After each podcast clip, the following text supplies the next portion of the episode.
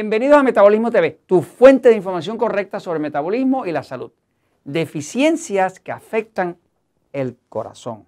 Yo soy Frank Suárez, especialista en obesidad y metabolismo, y hoy quiero hablarte de unas deficiencias que afectan la salud del corazón. Y recordarte que si esta información te es de utilidad, te invito a que te unas a Metabolismo TV, a que te suscribas, o si estás en YouTube, que nos des like y demás, porque mientras más nos apoyes, más seguros que te va a seguir llegando esta información, porque hay quienes no les interesa que esta información te llegue, porque se les cae el negocio. Este, eh, principalmente eh, aquellos que dependen de que tú no sepas y que estés enfermo. Eh, otro día hablamos de eso. Pero vamos un momentito a hablar de qué deficiencias afectan el corazón. fíjate, tuve una experiencia muy agradable.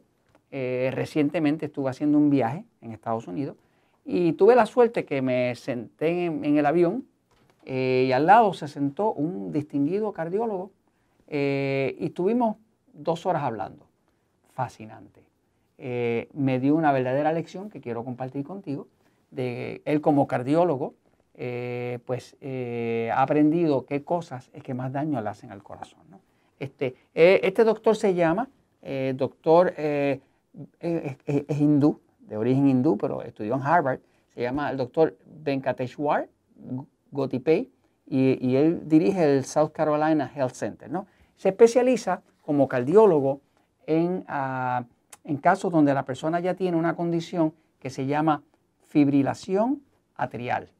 Eh, te explico lo que es la fibrilación. Fibrilación se define, es un término eh, que se emplea en la medicina para referirse a uno de los trastornos de ritmo cardíaco que hace que los impulsos del corazón se vuelvan caóticos y las contracciones se vuelvan irregulares, que es lo que llaman arritmia. O sea, esto es lo que muchas veces termina produciendo un ataque al corazón. El doctor este, me explica, el cardiólogo me explica, que él se especializa en el tema de ya corregir el caso cuando ya le llega el tema de fibrilación atrial. Y yo le pregunto, ¿y qué usted hace? ¿Qué usted hace con un caso de eso? ¿no? Eh, dice, bueno, eh, usamos estos medicamentos, pero principalmente una de las cosas que hacemos es enseñar a la persona que hay ciertos otros medicamentos que la persona está tomando como anticoagulantes que le hacen daño. ¿Cómo que anticoagulantes que le hacen daño? Bueno, pues hay muchas personas que toman anticoagulantes, que son medicamentos que son para que la sangre no se coagule.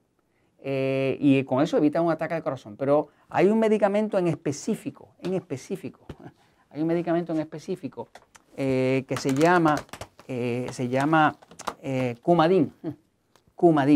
Muchos de ustedes, Cumadín. Este medicamento Cumadín, que es la marca comercial, en, verdad se llama warfarina. Me explica el doctor cardiólogo que, que, la warfarina, el Cumadín, pues funciona porque evita los coágulos. y es lo más barato y lo más común que se le da a las personas para evitar los coágulos. Eh, pero tiene un problema, que es que bloquea el uso del potasio. ¿Qué pasa? Como el corazón trabaja mucho con magnesio y potasio, que son los que dirigen los impulsos eléctricos, pues dice, 6 o 7 o 8 años después de haber empezado a usar la comadina, llegan donde mí con fibrilación atrial. Le explico un momentito bien qué es lo que es la fibrilación atrial, porque tú la ventaja que eh, eh, el, doctor Gotipep me, me lo explicó a mí. Fíjense, esto que usted ve aquí es el corazón. El corazón tiene cuatro recámaras, ¿no? Eh, esta de arriba, de la derecha, es el lado derecho del corazón, es el, el, atrio, ¿no? El atrio derecho. Y luego está el atrio izquierdo, ¿no? Y abajo se llaman los ventrículos. Ventrículo derecho, ventrículo izquierdo. Ahora, la fibrilación atrial donde ocurre es aquí arriba. Y lo que pasa es que esto se controla eléctricamente. Pero cuando entra demasiada corriente y la corriente se vuelve caótica, eh, se sale fuera de ritmo y se sale y va o demasiado rápido o demasiado lento, generalmente demasiado rápido, y eso muchas veces termina en un ataque al corazón. Así que cuando ya el cardiólogo está trabajando con este problema de que llaman fibrilación atrial, eh, ya usted sabe que fibrilación se llama fibrilación porque tiene que ver con las fibras de los músculos del corazón, que están sobreestimuladas y están tan estimuladas que producen casi como si fuera un cortocircuito. ¿no?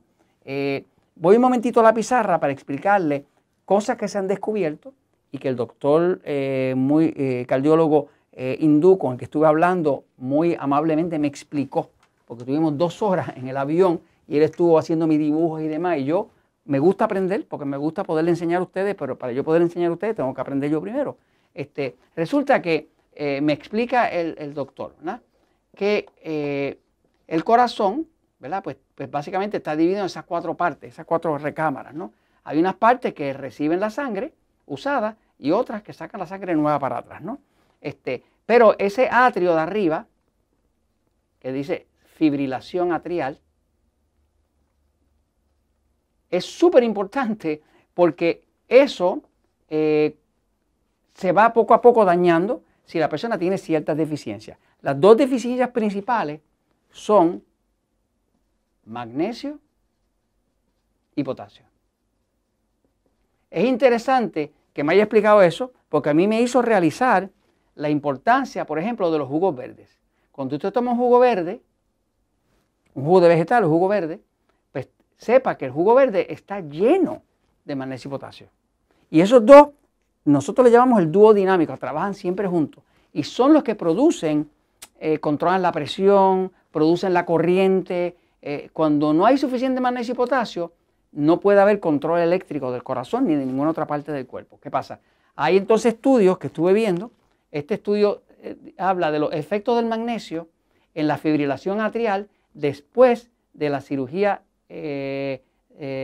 cardiovascular. ¿no? y es un metaanálisis que quiere decir que reunió varios otros estudios. De hecho, este, este metaanálisis reunió 2.490 pacientes. Total. Y lo que descubrieron es que suplementar con magnesio reduce la fibrilación atrial de 28%, en los casos después de cirugía, hasta un 18%. Estos son los que van a tener los ataques de corazón, los que tengan la fibrilación atrial, ¿no? Eh, y es una magnífica reducción. Luego hay otro estudio que lo hace este doctor eh, Cono, eh, que se llama Tres días de administración de magnesio previenen la fibrilación atrial después de una eh, cirugía coronaria. Y aquí se descubrió que suplementar por tres días con magnesio después de la operación cardiovascular redució la fibrilación atrial de 35% a 16%. Señores, es importante el magnesio, pero como el magnesio siempre funciona junto al potasio, pues si usted está teniendo cualquier problema con el corazón o quiere evitarlo, tómese su jugo verde. Suplemente con magnesio y potasio. Esto es completamente natural y usted evita que tenga tanto riesgo de problemas del corazón.